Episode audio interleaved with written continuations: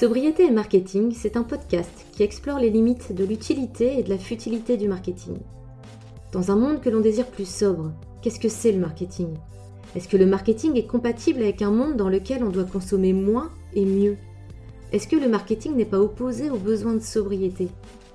Pour répondre à ces questions, Jonathan Loriot et moi-même, Marion Duchâtelet, avons décidé de partir à la rencontre d'entrepreneurs, de dirigeants, de responsables marketing qui proposent un modèle plus vertueux ou qui sont engagés dans un processus de transition.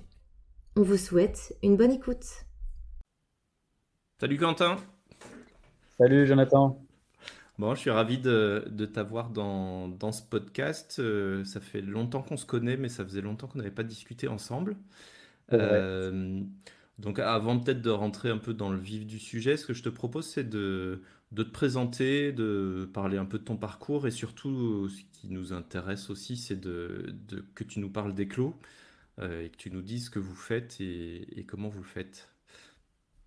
Ok, euh, eh bien, qui je suis? Je m'appelle euh, Quentin Declercq, j'ai 37 ans, deux enfants, et ça fait maintenant 5 ans que je travaille pour Eclos. le parcours. Est-ce que tu, jusqu'où tu veux remonter? Jusqu'à ce que. Ah ben ça, c'est à toi de voir. Peut-être à partir du moment où on s'est rencontrés, euh, les, études supérieures. Ah, les études supérieures. Ouais, bah écoute, euh, bah, comme toi, euh, j'ai donc fait écriture multimédia. Donc c'est grosso modo de la gestion de projets multimédia dans les années, enfin avant 2010 du coup. on a fini quand? 2007, je crois. Je sais pas parce que moi j'ai pas euh, fini donc euh, ah ouais, je me suis arrêté en cours de route. C'est juste. Non, bah, à peu près à ce moment-là. Puis j'ai fait, euh, j'ai bifurqué vers la pub. donc dans le multimédia, qu'est-ce que tu étudies bah, Beaucoup la création de sites web et en fait, bon, la publicité en ligne, ça m'intéressait quand même pas mal. Et donc j'ai bifurqué vers la pub à l'IEX, une école assez connue dans, dans le domaine de la communication en Belgique. Et, euh, et puis de là, euh, j'ai vraiment euh, appris à connaître le marketing dans son ensemble avec bah, le digital qui commençait, mais ça m'a permis vraiment de mieux comprendre aussi bah, comment on fait de la pub à l'extérieur, comment on fait de la pub en TV, en radio, et donc mettre, avec mes connaissances dans le digital, les intégrer un peu mieux dans le monde de la pub. Puis après ça, j'ai travaillé un an en agence de pub au bout d'un an, euh, j'ai décidé que je voulais mettre mon, mes connaissances dans la publicité vers euh, une autre cause. Et donc, j'ai bossé pendant cinq ans pour la Ligue Braille, qui est une association qui vient en aide aux personnes aveugles en Belgique, personnes aveugles et malvoyantes. D'accord. Et du coup, des questions d'accessibilité, euh, c'est quoi? Si tu faisais le marketing et la communication chez eux? Mais donc, c'est une équipe, euh, à ce moment-là, on était cinq euh, et ils venaient de créer un poste vraiment sur le digital, sur, euh, pour booster la présence sur les réseaux sociaux, pour créer aussi le, un nouveau site. Et, et bon, mettre en place plein d'outils de communication pour les personnes déficientes visuelles. Donc, moi, j'ai beaucoup appris, évidemment, c'était une expérience passionnante parce que ben, je, je, connaissais un petit peu un tout petit peu l'accessibilité parce qu'on voyait, on avait vu ça euh, par chance en cours, mais euh, c'est un monde assez compliqué. Et donc on a trouvé une agence magnifique euh, à Gand qui s'appelait Marlon et qui a vraiment fait un travail avec les personnes aveugles et malvoyantes pour vraiment venir tester leurs outils sur des sites web. Alors il faut savoir qu'à l'époque, quand j'ai analysé le site de la Ligue Braille, il y avait encore beaucoup de gens qui utilisaient Internet Explorer 7, je crois. Et donc, du coup, ça a été un casse-tête affreux pour eux pour euh, mettre ça, euh, pour aligner euh, le site web avec, avec ce, browser-là. Soit, petite parenthèse. et donc, du coup, cinq ans. et puis, après ces cinq années, moi, j'ai eu envie de. J'ai commencé à m'intéresser aux problématiques environnementales par le biais de l'agriculture avec un livre qui m'a vraiment beaucoup marqué, c'est le livre noir de l'agriculture de Isabelle Saporta, une journaliste. Euh, et puis de là, en fait, je crois que c'est vraiment été de référence en référence en référence. J'ai fini par tomber sur l'agriculture urbaine. Euh, et puis j'ai regardé un peu ce qui se passait dans le monde et j'ai vu qu'à Montréal, il y avait beaucoup de choses qui se passaient. Et donc, on est parti avec ma copine à Montréal pendant un an. Et là, eh bien, j'ai fini par trouver une place dans, dans ce domaine, qui est pas beaucoup de place, mais j'ai réussi parmi, parmi faux filets. et j'ai travaillé pour un, un chercheur du nom d'Éric Duchemin, euh, pour qui je, porte une estime euh, énorme parce qu'il a une connaissance dans, dans ce domaine de l'agriculture urbaine, un carnet d'adresses énorme. Il m'a il m'a beaucoup appris. Et donc, euh, pour lui, ce que j'ai fait, c'est que j'ai travaillé donc pour son laboratoire de recherche, le laboratoire sur l'agriculture urbaine. et, et, on a créé une plateforme, un site web, de retour du coup dans le digital. Oui, bah, le naturel revient au galop quand même. Exact. Et c'est une plateforme qui s'appelle euh, Cultive ta ville. Euh, .ca. Je, crois que c'est encore .ca. Ok, bah on, on essayera de retrouver les URL exactes et les références euh, de tout ce que tu nous cites. Et grosso modo, Cultive ta ville, en fait, ça, fait partie d'un projet de recherche que Eric Duchemin du coup mène depuis longtemps, c'est de cartographier les initiatives en agriculture urbaine, non seulement professionnelles, mais aussi ben, des gens, des, toi, comme toi, comme moi, qui font ça et qui en fait ont euh, tous ensemble un impact sur la ville parce qu'ils ils donnent une fonction nourricière même sur un petit bout de jardin. Euh, et donc l'idée c'était d'arriver à estimer à quel point Montréal, mais aussi d'autres villes euh, canadiennes, à quel point l'autoproduction était importante.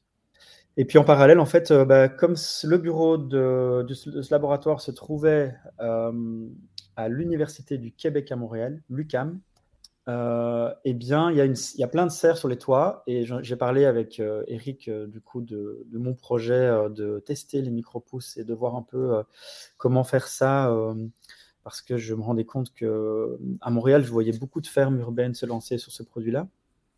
Donc, ce sont des, vraiment des, des, jeunes pousses de plantes comme du tournesol, des radis, etc. Et ça se retrouvait dans les étals de marché, vraiment partout, c'était très populaire. Et donc, je me suis dit, ça va pas être trop compliqué. On va essayer, on va voir un peu ce que ça peut donner. Donc, il m'a laissé l'accès à une serre. Euh, et donc, euh, moi, j'ai vraiment testé ça avec les moyens du bord. Donc, on avait une serre euh, avec des, bah, des lumières que je pouvais régler, mais c'était, sinon, c'était la lumière du soleil. Quoi. et puis du terreau. Et je testais, voir un peu plein de variétés. je les revendais après aux professeurs de l'université, aux élèves. et puis, comme ça, j'avais. En local. Ultra local. J'avais juste pas besoin de mettre de mettre euh, de, ma poche là-dedans. C'était juste à s'autofinancer. Quoi. Euh, donc, tout petit projet qui s'appelait Coup de pouce à l'époque.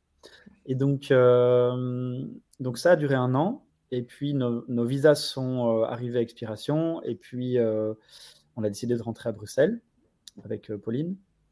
Et à ce moment-là, moi, je me suis mis en tête. Donc, j'ai récupéré mon boulot à la Ligue Braille. D'accord, ce qui est pas mal. C'est une pause, carrière, quoi. Donc, j'avais l'assurance de, de, retrouver ce boulot. Et puis en un an, on change pas mal. Et en un an, je me suis dit, bon, il faut vraiment que je, trouve euh, une façon de lancer ce projet parce que j'ai beaucoup appris et je, sens qu'il y a une énergie que j'ai envie de mettre là-dedans euh, euh, qu'il ne faut pas perdre. Et donc, et puis il y a une énergie, je trouve, j'ai trouvé au, Canada très entrepreneuriale et j'avais envie de la garder parce que je me suis imprégné de ça pendant, pendant un an. Ils sont tous plein, tous les gens que j'ai pu côtoyer avec plein de projets, plein de trucs. et puis c'était très, très inspirant. Euh, et donc, du coup, euh, je me suis lancé à Bruxelles. J'ai rapidement lancé le site. Euh, le nom était un peu plus long à trouver. Ça s'appelait Eclos. ça, c'était en 2018. Et donc là, je me suis très rapidement, j'ai très rapidement cherché un distributeur. Et donc, je suis tombé sur un projet qui, qui était déjà implanté, mais qui était, qui était balbutiant. C'est le projet Terroiriste. Donc, c'est un distributeur local. Et donc là, j'ai donné euh, carte blanche, j'ai dit tu prends tous mes produits et on a démarré auprès de 20 restaurants euh, directement avec, euh, avec un petit prix juste pour tester un peu. Et donc ça permettait bah, de, de, simplement ne pas avoir à gérer les livraisons parce que c'était impossible pour moi. et j'ai commencé dans les, ici dans les, dans les caves de Curregame. C'est des, des caves. Pour, ouais, pour les, pour les non-belges, il faut peut-être préciser ce que c'est les caves de Curregame. Alors, les caves de Curregem, c'est un lieu assez emblématique de Bruxelles. C'est euh, euh, un hectare de cave en plein centre de Bruxelles, près de la gare du Midi. Euh, vraiment proche du centre, quoi. On est entre deux stations de métro, de la Croix et Clémenceau. Et ce sont des caves qui ont été utilisées pendant longtemps pour, le, pour faire des événements, faire, faire, des soirées. des banquets, etc. Ça pouvait accueillir 5000 personnes. Et qu'est-ce qui fait que c'est un lieu qui est intéressant pour vous? Parce que quand à Montréal, tu nous disais que c'était plutôt sur les toits dans des serres, et là tu passes sous, sous terre dans des caves. c'est quoi la différence? Ce qui est intéressant, c'est que bah, je connaissais déjà. donc il y a un projet là qui existe depuis 2016 dans ces caves, c'était le, champignon de Bruxelles. Mhm. Et je connaissais du coup euh, Thibaut, euh, bah, d'amis, quoi, on se connaissait comme ça, et, euh, il m'a dit Ah, t'es de retour à Bruxelles, viens, si tu veux lancer ton activité, on a plein de places dans les caves, viens, quoi. Et donc, je, suis venu, et j'ai démarré une petite production chez eux. et donc, à la base, c'était vraiment une entreprise séparée. moi, c'était Éclos et eux, Champignons de Bruxelles. Et puis, en fait, bah, de fil en aiguille, on s'est très rapidement aperçu que euh, un des associés, euh, un des cofondateurs partait, euh, il cherchait quelqu'un pour le marketing et il cherchait un produit un peu différent des champignons pour pouvoir et, un produit diversifier, pour pouvoir diversifier. Donc j'arrivais vraiment pile le bon moment et, et donc et puis ma, ma, copine m'a annoncé qu'elle était enceinte au même moment et donc je me suis dit bon il faut que je trouve une façon très rapide d'avoir un salaire et donc, euh, et donc, grosso modo, je, on, a, on, s'est mis ensemble avec euh, le champignon de Bruxelles. Donc, j'ai cédé mon entreprise, j'ai pris des parts du coup dans le champignon de Bruxelles. Et euh, on a gardé les deux noms de marque séparés comme ça pendant, pendant 4 ans. Donc, on a gardé champignon de Bruxelles pour la partie champignon et éclos pour la partie micro-pousse. Vous vous donnez quoi comme mission Est-ce que pour vous, votre objectif d'entreprise, euh, au-delà de gagner votre vie, qui est quand même euh, une part importante aussi de ce type de projet, euh, c'est de nourrir les gens, c'est de proposer un modèle différent de, production. C'est quoi qui fait vraiment la, la, valeur et la mission du, du projet Éclos alors, bah écoute, le, le, le, cœur vraiment de la mission, ça a toujours été l'économie circulaire. Donc, les champignons, tu vois, sont, produits sur une base de drèche de bière et depuis plus récemment sur euh, des invendus de pain. Euh, donc ça, c'est ce qu'on fait aujourd'hui. Donc on récupère euh, chaque semaine plusieurs, centaines de kilos de, ces, matières-là pour produire nos champignons. Pas tous les champignons. certains préfèrent la drèche, certains préfèrent le pain, certains préfèrent encore d'autres matières qui, elles, ne sont pas circulaires. Mais euh, bah, l'idée, tu vois, c'est, bah, j'en parle rapidement, mais la levée de fonds qu'on vient de faire, c'est pour pouvoir produire beaucoup plus de substrats de champignons. Euh, et qui dit plus de substrats dit du coup plus de matières euh, résiduelles qu'on va pouvoir recycler aussi. Donc, donc voilà, au niveau de, ce qu'on se donne comme mission, c'est vraiment, on est, on est sur la circularité, mais tu vois, ça, a toujours été une vraie question pour nous aussi, c'est de se dire, on sera circulaire que si ça que si c'est vraiment intéressant aussi. Si c'est pas du tout intéressant d'un point de vue business euh, et, ça, et, nous rend euh, pas rentable ou si ça nous si ça creuse notre tombe, euh, c'est pas un objectif en soi non plus. J'ai d'ailleurs une, petite question là-dessus. C'est au niveau prix, vous vous situez comment par rapport à des, des acteurs classiques? Parce que ce qu'on note souvent quand même dans des projets innovants qui travaillent sur l'économie circulaire, etc., c'est qu'on a des niveaux de prix qui sont supérieurs. Et donc, tout le monde ne peut pas forcément se les payer. Vous arrivez à, à, bosser comment sur ces sujets-là? Donc, nous, on essaye quand même d'avoir un prix plus proche du marché, euh, plutôt qu'un prix euh, vraiment trop cher. Euh, donc, tu vois, donc on fait des pleurotes, par exemple. on, a, on a un prix qui se rapproche assez, assez fort de celui du marché. On a d'autres concurrents à Bruxelles qui font des pleurotes, mais à des prix quasiment du double. Euh, et donc, euh, donc c'est pas ça qu'on veut faire parce que ta clientèle, à un moment donné, elle a, une limite aussi. Euh, tu vas avoir des clientèles, une clientèle qui seront prêts à mettre ce prix-là, mais il n'y a pas beaucoup. Donc, ce qu'on essaye de faire, je l'espère un jour, c'est d'avoir un prix qui permettra de pouvoir consommer circulaire, local, etc., pour tout le monde.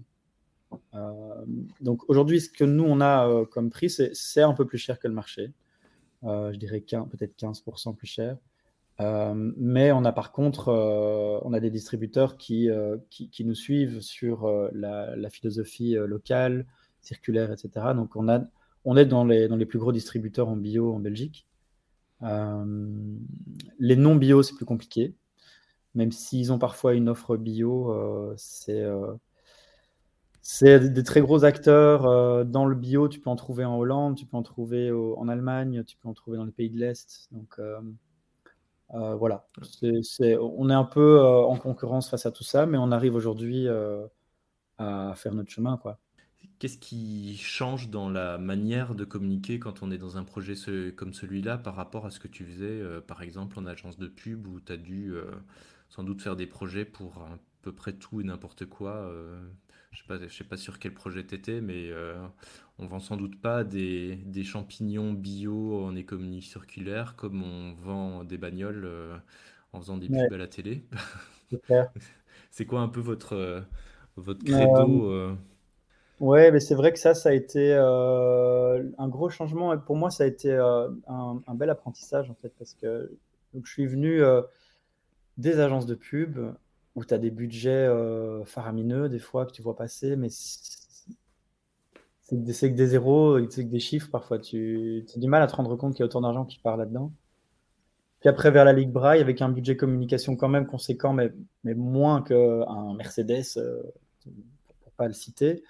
Euh, et puis ensuite, moi, j'arrive dans un projet startup avec, avec bon, bah, un défi de rentabilité, tu vois.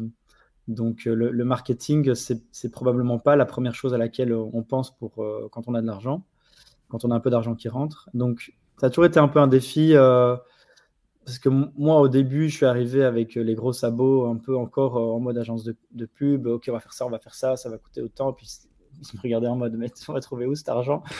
Et donc donc en fait ça a été bah, réapprendre. Et bon, là, heureusement, euh, que, heureusement que j'ai fait l'IEX, parce qu'à l'IEX, on t'apprend vraiment beaucoup à, non seulement à, gérer la, théorie autour d'un plan média, etc., mais finalement à produire aussi, quoi. Manier un appareil photo, euh, filmer, euh, prévoir, créer un plan de com, et en fait être capable de, de l'assumer, quoi. Oui, parce qu'au début, tu es, sans doute de l'artisanat. Tu faisais un peu tout, du site au post Facebook. Alors le spot radio, je ne sais pas si vous en avez eu besoin à un moment donné d'aller jusque-là, mais... Euh, non. Et donc, bah, tu vois, en fait, tout ce qui est TV, radio, je n'ai jamais envoyé euh, quelconque euh, matériel parce qu'on n'a jamais eu un budget pour ça. Mais par contre, on a, bah, heureusement, on bénéficie d'un capital sympathie assez énorme auprès de la presse. Et donc, en fait, on a de la presse qui vient hyper régulièrement chez nous parce que euh, c'est souvent deux angles. Hein. C'est soit parce qu'on fait ça sur du pain ou de la drèche de bière, soit c'est parce qu'on est dans les caves de Curugame. Euh... C'est souvent l'aspect précurseur et un peu euh, original et décalé par rapport à ce que les gens connaissent qui, euh, qui déclenche l'intérêt. Et... Oui, c'est vraiment une nouvelle façon de produire en, plein, en pleine ville aussi. Et donc, euh, donc en fait, on a, on a cette chance-là de pouvoir avoir la presse qui est euh, hyper régulièrement euh, intéressée par ce qu'on fait. Donc, on a eu plein de reportages télé, radio, magazines, quotidiens. Voilà. Donc, ça, première chose. Et puis après, seconde chose, tu regardes, bah, tu regardes un peu où, quand tu as un petit budget, où est-ce que tu le dépenses de façon le plus efficace. et le, plus efficace jusqu'à aujourd'hui et que j'ai pu bah, le mieux calculer, mieux calculer leur tour, ça a toujours été les réseaux sociaux. Donc, c'est vrai que là, on a toujours eu un petit budget pour euh, bah, les, ads euh, Insta, Facebook, etc. Et puis, euh, un peu de, SEA aussi, donc un peu de Google, quoi. Et puis après, c'est vraiment mettre l'énergie sur des dégustations, être présent, montrer sa tête sur des stands, etc. Donc euh, le marketing, il passe par là. Euh, il passe aussi beaucoup par les chefs parce qu'on a aujourd'hui, on a 160 restaurants rien qu'à Bruxelles et, euh, et, encore un peu plus si on prend la Belgique. et donc c'est aussi pour nous des vecteurs de communication, c'est que ça m'est arrivé beaucoup de fois d'aller dans un restaurant où je savais qu'on fournissait des champignons et puis la, le serveur ou la serveuse vient, nous dit, nous explique les plats et puis nous, explique vraiment, m'expliquer mon projet. c'est pas mal ça. oui, je sais. Euh, ah, mais pour tester si le message est bien passé, euh, on fait pas mieux. Exact. Euh, et, c'était trop chouette parce que du coup, bah, du coup, on s'ensuit la conversation. Ils sont trop contents d'avoir quelqu'un du projet qui vient manger dans le restaurant et, et, et, voilà, ça fait ça fait partie de la communication aussi. c'est d'arriver à, à, garder l'histoire vraiment de bout en bout. Quoi. pour, pour, en, pour, en, revenir au budget des réseaux sociaux, du SEA, c'est est-ce que votre positionnement un peu alternatif va jusqu'à se poser la question de, de financer Google et Facebook en, budget publicitaire ou c'est un sujet qui aujourd'hui, bah, d'une part, ne vous semble pas super important parce que les budgets ne sont pas non plus euh, gigantesques, mais est-ce que ça, c'est un point qui, qui, vous pose parfois question? Ouais, je, comprends la question. Euh, je me pose la question des fois, oui, parce que je vois des marques. Euh, des marques qui, qui sont connues. Euh, je pense que c'est Lush, euh, il n'y a pas si longtemps, qui a décidé de retirer ses, euh, toutes ses publicités, même peut-être sa présence sur les réseaux sociaux. J'ai un doute sur la présence. Mais il faudrait vérifier. Je, je sais qu'il y a ces interrogations-là qui, qui, qui, qui, arrivent, moi aussi, c'est vrai. il n'empêche que tu vois, aujourd'hui, notre notre outil principal de communication sur les réseaux sociaux, ça reste Instagram parce que c'est il y a beaucoup de chefs qui sont dessus. C'est visuel, c'est très euh, food. Donc, euh, ne pas être présent dessus, je crois que c'est un peu dangereux. Euh, donc, je n'ai pas vraiment la, bonne réponse à ta question. en tout cas, oui, la question, la, question, le cas de conscience est là, mais, mais aujourd'hui, je, je, me rends compte que c'est quand même un, un outil puissant, quoi. Euh, c'est clair. C'est clair. Il y, a, il y, a, un autre sujet, moi, qui me, qui m'interrogeait, je pense qu'il interroge pas mal de monde, c'est que on est dans une période où les sujets d'écologie, de sobriété sont partout tout le temps. Euh, c'est de plus en plus intense. Il y a des marques qui se font démonter très très régulièrement euh, pour, des, pour du greenwashing. Mmh est-ce que ça vous, ça vous est déjà arrivé, alors que vous êtes quand même dans une démarche qui est vachement positive, de, de vous restreindre sur certains types de communication, ou dans l'autre sens, d'avoir euh, reçu des, des petits taquets euh, de la part de, de, personnes sur les réseaux sociaux par rapport à, à la manière dont vous communiquez Parfois, c'est euh. paradoxalement vu négativement de, de montrer à quel point on est vertueux quand on l'est vraiment? Alors oui, euh, qu'est-ce qui s'est passé pour nous? C'est que sur la circularité du projet, euh, en fait, tu vois, quand tu es dans un projet comme ça, euh, avec une vocation environnementale, circulaire, etc., c'est vrai qu'on t'attend vite au tournant. Et si tu fais pas bien tout tout de suite, c'est mal vu, quoi. Donc sur le côté circulaire, ça a mis du temps pour nous d'arriver à une production euh, vraiment circulaire. En fait, pour être franc avec toi, pendant, euh, plusieurs années, on avait une partie de la production qui était effectivement circulaire, qui était petite, certes, parce que c'était de la recherche. Et l'autre partie venait de, euh, c'était les substrats qu'on achetait tout fait. Donc tu achètes ton bloc, il est déjà prêt à, sortir ses champignons, tu l'ouvres et les champignons sortent. Ouais, comme tous les autres à peu près euh, sur le marché. Comme, tous les autres, et nous c'est le produit qu'on propose, euh, qu'on va proposer aujourd'hui, sauf qu'il y a une, démarche circulaire derrière. Euh, donc oui, on s'est fait tacler parce que parce qu'on n'était pas 100% circulaire, parce que tous nos substrats ne venaient pas de l'économie circulaire et et donc ça a été compliqué. On s'est fait tacler par concurrent principal à Bruxelles. Euh, et, bon, aujourd'hui, aujourd'hui on, a, une production qui est maison. je vais te dire la vérité, le seul champignon qu'on ne fait pas nous-mêmes, c'est le plus rot, parce que c'est d'autres types de. Les ballots sont beaucoup plus grands, c'est vraiment une autre production. mais bon, tous les autres, on les fait nous-mêmes. Mais ça a mis du temps. En fait, c'est ça le truc. C'est que ça nous a mis du temps, beaucoup de recherche. Et on s'est en parallèle, nous, on s'est dit, bon, on va faire de la recherche, on va mettre l'énergie qu'il faut sur euh, la circularité du projet, mais il faut qu'on vende quand même quelque chose. Et donc, on a, on a commencé à vendre des, champignons à nos, clients en disant, on a le projet d'être circulaire, on fait de la recherche, euh, on a de la drèche qui vient régulièrement, on a, euh, mais par contre, tout n'est pas 100% circulaire. Quoi. ça, ça veut dire que vous avez communiquer sur cette... En fait, vous étiez en transition, vous avez démarré une activité pour vous faire une, une expérience sur, euh, sur ce métier, euh, créer un réseau de, de, distribution et de commercialisation. Et ça a été un sujet de communication, cette recherche, ou au final, euh, vous avez oui, pas pensé... Non, non, ça, a été un sujet de communication, et sur le site, c'était écrit hein, très clairement qu'en parallèle de notre, production maison, on avait un, on avait un, un producteur avec qui on travaillait aussi. Euh, Donc, euh, donc non, vrai, vrai sujet. Aujourd'hui, euh, c'est vrai que je, je, suis, je suis content qu'on ait. Euh, parce que bon, tu vois, ça, on n'est pas des agriculteurs et personne dans l'équipe ne l'est. Et en fait, on a du tout à apprendre, quoi. Ouais, bien sûr.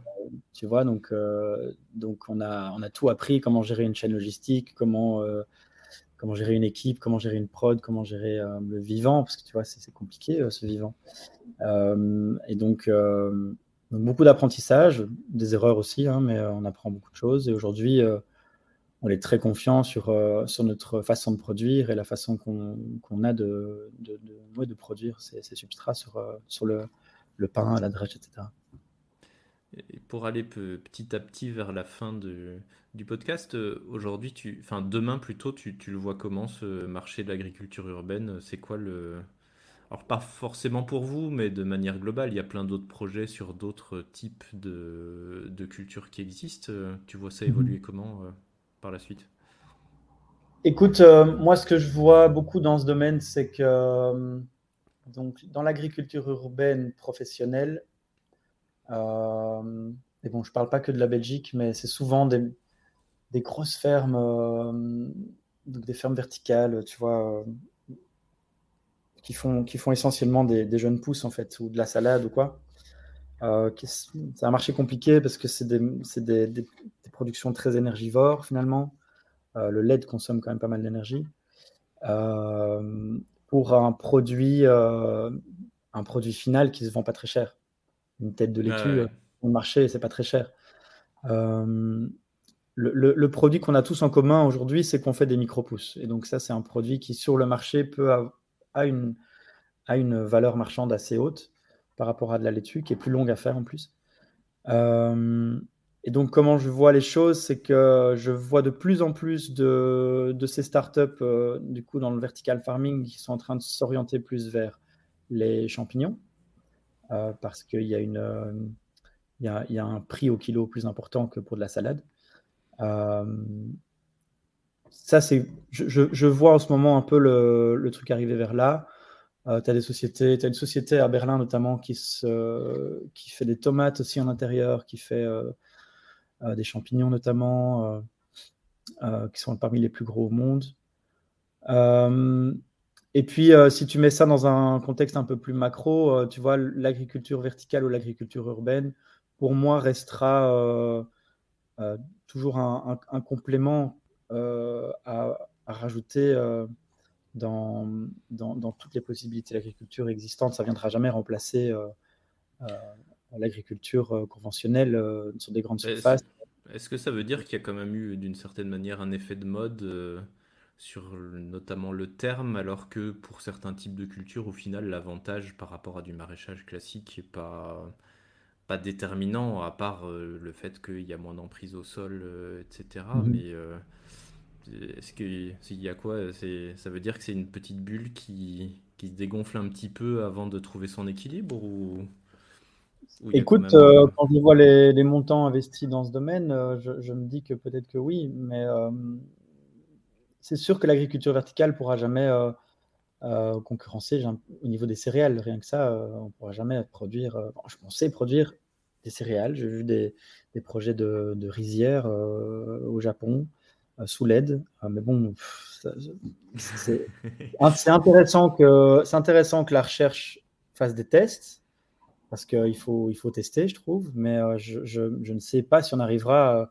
à des productions à échelle commerciale pour ce type de. Oui, puis la question de l'empreinte carbone est quand même significative sur ces sujets-là. C'est que entre des rizières qui sont chauffées par le soleil et d'autres par des LED, quoi qu'il arrive. Non, voilà.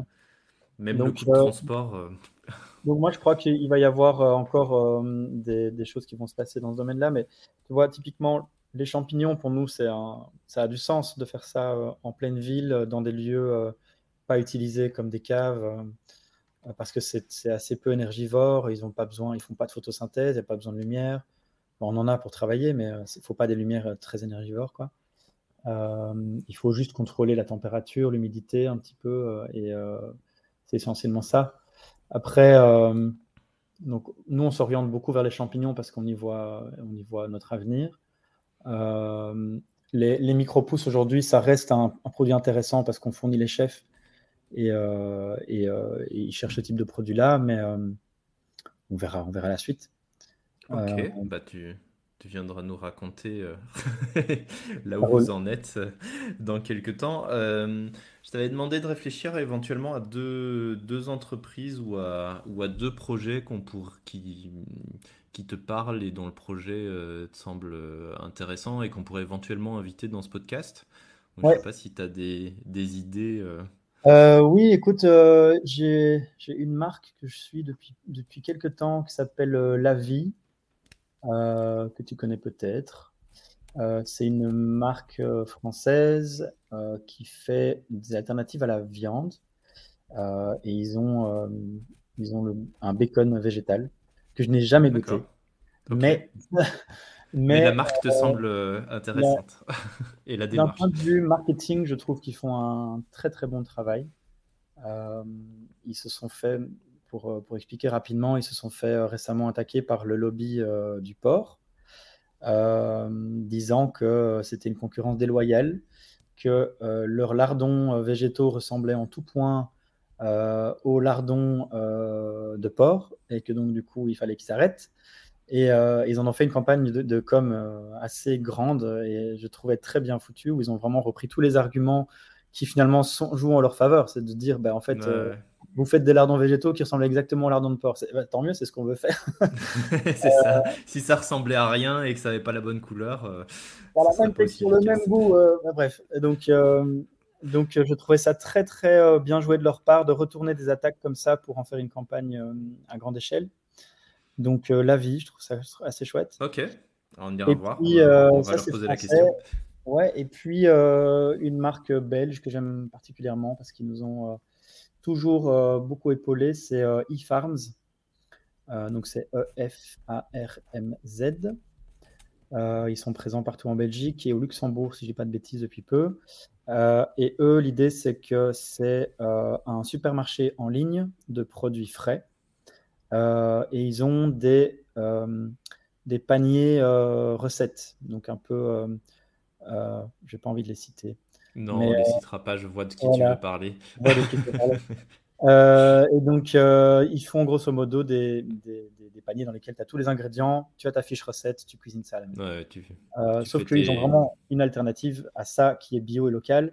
Euh, et ils sont non seulement bio et euh, locaux, mais ils le font vraiment et ils travaillent vraiment avec des acteurs euh, locaux. Je sais pas juste pour dire quoi. Vraiment, ils, ils nous ont pendant le Covid, on s'est retrouvé avec des tonnes de champignons frais. ah oui, parce que sans resto ouvert.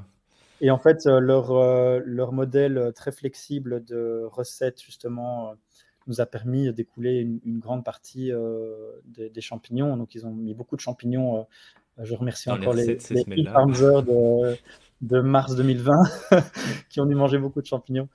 Euh, et donc, euh, ouais, donc euh, eux, je trouve qu'ils font un boulot, un boulot fabuleux parce que au, plus ils grandissent, au plus ils aident aussi les gens qui travaillent à grandir. Et, et donc, on, vend, on, vend, beaucoup de produits grâce à eux. Et donc, voilà pense que c'est une marque qui la peine d'être connue. On essayera d'aller leur parler fidélisation parce que je pense que ça doit être euh, leur défi numéro un. peut être intéressant. Bon, mais génial. Merci beaucoup, Quentin, de, d'avoir participé à l'exercice. Je ne sais pas si tu as envie euh, de, rajouter un petit truc euh, pour les, pour les Non, là comme ça, là comme ça, non. Ben, merci à toi de m'avoir invité. Très content de t'avoir revu après toutes ces années